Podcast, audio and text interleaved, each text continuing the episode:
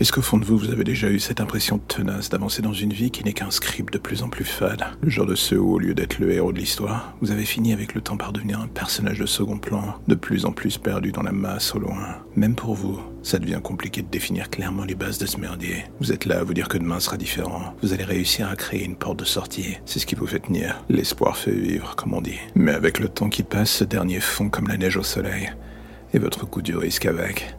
Un coup d'œil à droite, un coup d'œil à gauche, et tout finit par se ressembler. Les gens qui vous entourent, l'image dans le reflet.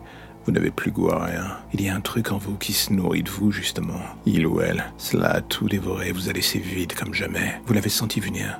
Vous n'avez pas réagi à tort ou à raison, en pensant que vous seriez plus ou moins capable de gérer la situation. On pense tous que l'on est quoi qu'il arrive, le maître de son destin.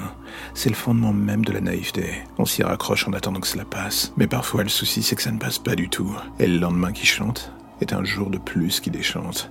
Tout comme vous, ou le suivant d'ailleurs. Plus rien n'a le goût du sexe à pile, et le bruit de fond de la vie est devenu une ligne sonore aussi monotone que possible. Une partie de vous se dit, c'est un mauvais rêve, je vais me réveiller, je vais reprendre le dessus. Mais chaque matin, c'est encore toujours pareil. La ligne de démarcation entre le rêve et la réalité, elle vous laisse le même goût amer en bouche. Vous n'avancez plus, vous êtes perdu dans la foule. C'est peut-être ce qui vous terrifie le plus. Une crise d'agoraphobie passive sans fin, au milieu de milliers de gens vivant le même cauchemar.